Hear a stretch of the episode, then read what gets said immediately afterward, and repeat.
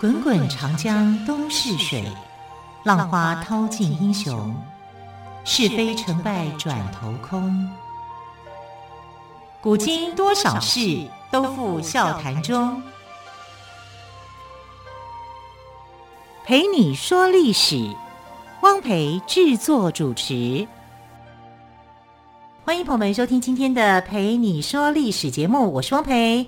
同样再次为朋友们邀请到历史专栏作家于远炫老师，老师好。主持人好，听众朋友大家好。老师，我们昨天谈到了哦，笑到最后的是司马懿，虽然他跟诸葛亮斗智，两个人。感觉上是诸葛亮比司马懿聪明，但是司马懿他懂得养生，沉得住气，所以昨天访问老师的结果就是，我觉得养生太重要了。真的，你看这影响到后世的很多的政治人物都模仿。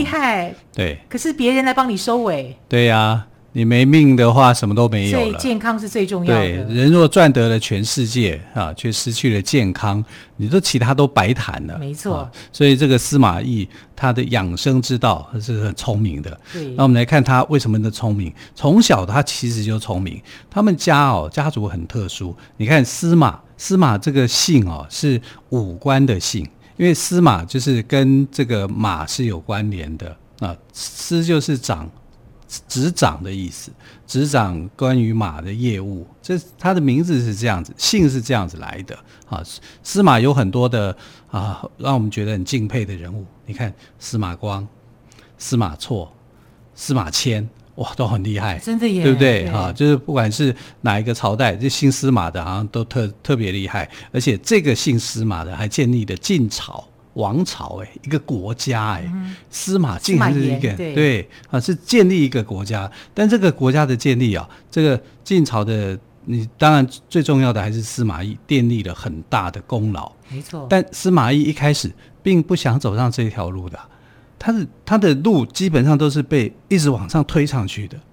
哎，好像时机到了，我就会往上走，往上走，往上走，往上走到最后就得称帝了。但是他没有称帝。啊，司马懿是没有当过一天皇帝的。所谓的皇帝，那是后来他的子孙追封他的。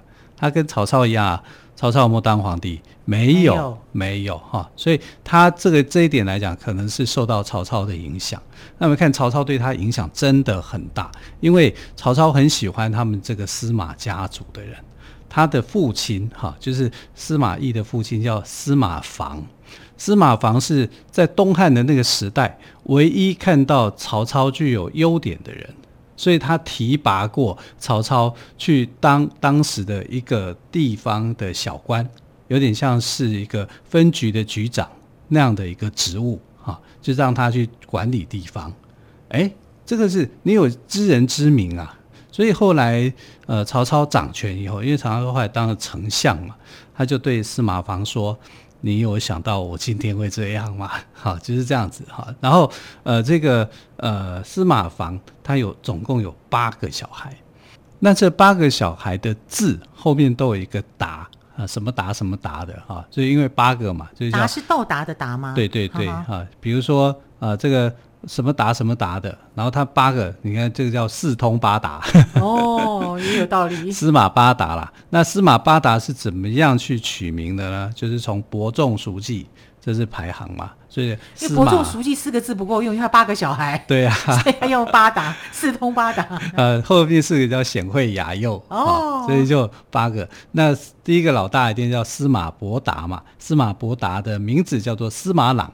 那第二个叫司马仲达嘛，嗯、司马仲达就是司马懿，对，对。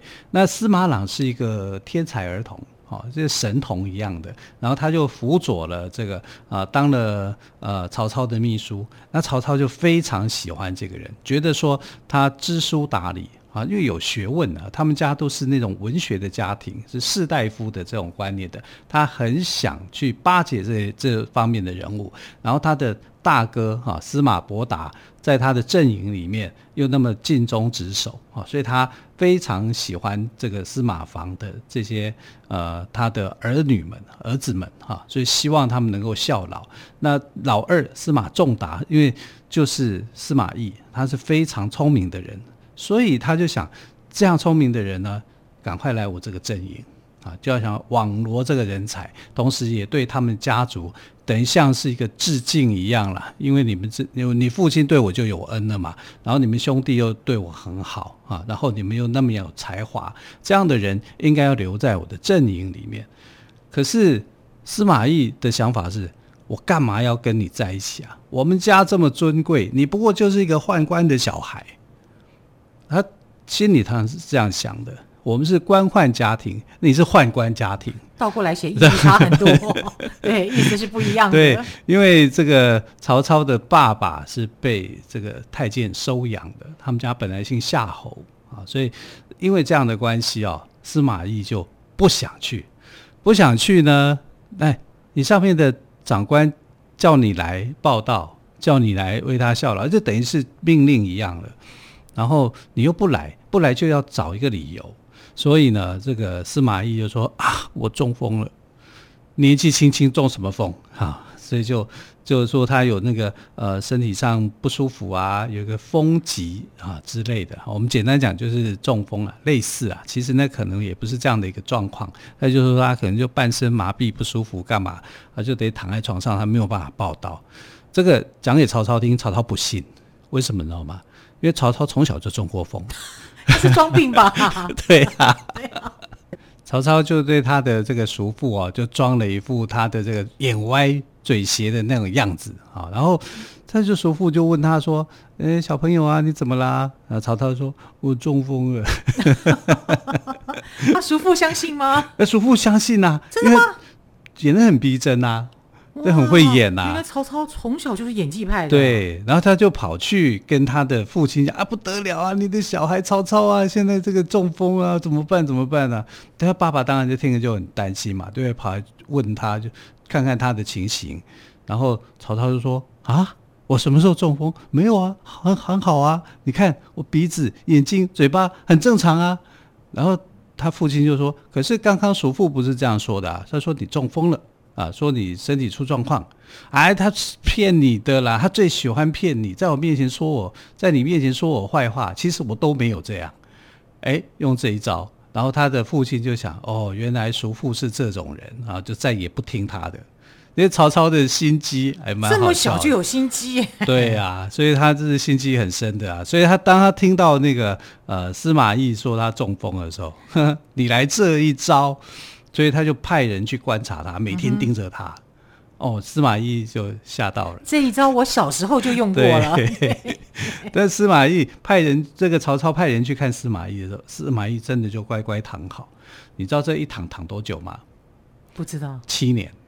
躺七年？对。哇，你不中风也真的沉得住气呀、啊？不是沉得住气，是曹操盯得很紧。很紧。对，我看你要装多久。嗯你说装睡的人叫不醒，是不是？是你装病的人看你什么时候起床？是啊，所以就就派人就盯着他，他这么一盯哦，他也真的是沉得住气哦，就装了七年。可是你说会不会有露出马脚的时候？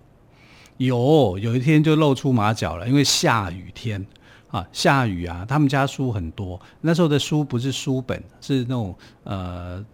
木材啊，是竹片，像竹简竹竹简那样的，因为因为汉东汉那时候还是竹简嘛，所以就下雨啊，那你会影响到竹简啊，就哎下雨，赶快大家，因为都是趁好天气去晒书嘛。我们现在人大家没有听过什么叫晒书，可是那个时代的人要啊，一下雨以后你就要去收书，把这些竹简给收起来。他很爱读书啊，司马懿这个人爱读书，那爱读书就露出马脚了。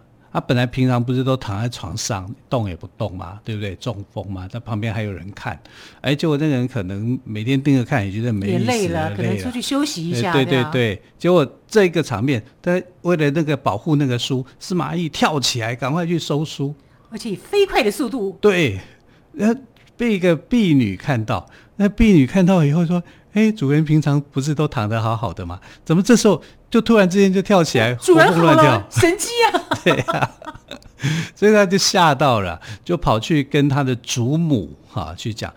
那他的祖母就是这个司马懿，主是主人的主了哈，他就是司马懿的太太嘛。司马懿的太太那时候很年轻啊，大概只有十五六岁而已，十五六岁哦，好年轻哦，年轻啊，因为古时候的这个女孩子出嫁都比较早。啊，她就十五六岁就嫁给了司马懿了哈。那但是她还是主人的身份呐，啊，他就跟他说：“哎，我们的主人突然之间好嘞，他没有中风哎哈。”那那他的这个祖母叫张春华，就司马懿的太太，他的原配，他听到了以后就把这个婢女给杀了。为什么要杀她呢？因为如果怕他泄露这个秘密吗？对，因为旁边有很多人在监视司马懿。嗯如果这个消息传出去的话，就会对司马懿不利，所以他很快的做这个决定哈。一个少女哦，忍下心来把这个婢女给杀，很难想象十五六岁的女生做这样的事情，残忍，对不对啊？嗯、所以他的这个心机跟司马懿是一样的，他的反应当然是很快啊。可是我觉得心机真的是令人不寒而栗啊。这个为什么这一对能够在一起，总是有原因的啦。啊、嗯，所以他的价值观相近，对啊。然后看你看他的儿子几个。都有点像他张春华那样的一个凶狠啊，所以他就在这个时候就把婢女给杀了，避免这个消息外泄出去。因为外泄出去以后，曹操就知道你是在装病。装的。其实我跟你讲，曹操早就知道你在装的，你根本不需要这样子做，可以用别别的方式。因为后来曹操用了一招，他当了大丞相以后，只讲了一句话，马上司马懿的病就好了。那大家看。到底曹操讲了哪一句话，让司马懿装这么久的病，一瞬之间就好了呢？我们先休息一下，之后呢，再请岳轩老师来告诉我们。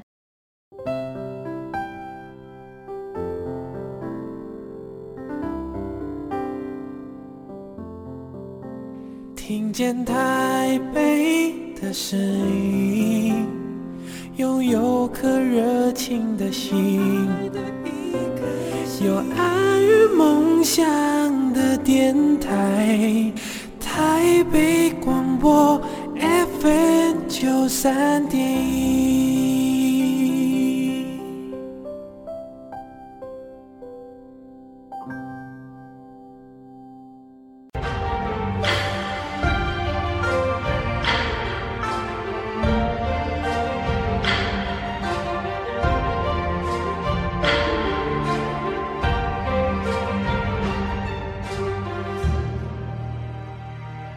里是台北广播电台陪你说历史节目。好，刚刚岳轩老师特别提到哦，装病很久的司马懿，在曹操讲了一句话之后，立马不药而愈，不是不药而愈，就是立马就不装了。到底讲了哪一句话呢？老师？你看他装了七年呢，在别人的监督之下，我觉得监督他的人一定很衰，因为每次看的其实都差不多，但是还是要这个丞相，呃，那时候还没有当丞相，啊，曹操的命令还是要听的。那等到曹操当了丞相，哈，也就是装病了七年，司马懿装病了七年以后，他只说了一句话，马上让装睡的人就突然之间醒过来了，哈，马上这个生病的人就全不药而愈了。到底他说的什么话呢？我好想知道哦。对，他就说叫司马懿来见我，不来就宰了，不来就杀了，就杀了。这司马懿就去了，就去啦，就好啦，啊、对不对？那他是走过去的呢，还是人家担架抬过去的呢？对，就走过去了。所以从从头到尾啊，这个曹操就很清楚。很清醒，知道这是装的。司马懿在做什么？对，好、嗯，他是很聪明的人。曹操也很聪明，也没笨到哪里去。啊，那其实呢，这个司马懿啊，我们在讲他还没有装病之前哦，啊，啊但是很多人在要他去当官，他说不当官啊，他讨厌当官。但是呢，他当了一个小官，叫做上计员。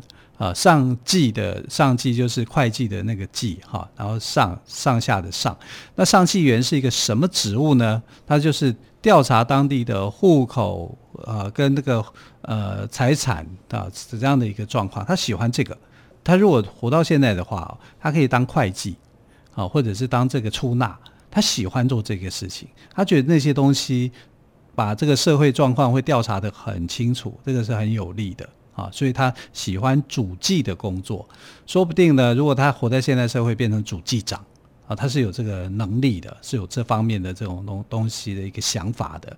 那后来啊，因为拒绝曹操装病七年，那曹操要他去当他的幕僚啊，一开始就让他当他的儿子啊，曹丕的这个文学员啊，这个“员”字比较特别一点，是手手字边的一个“员”。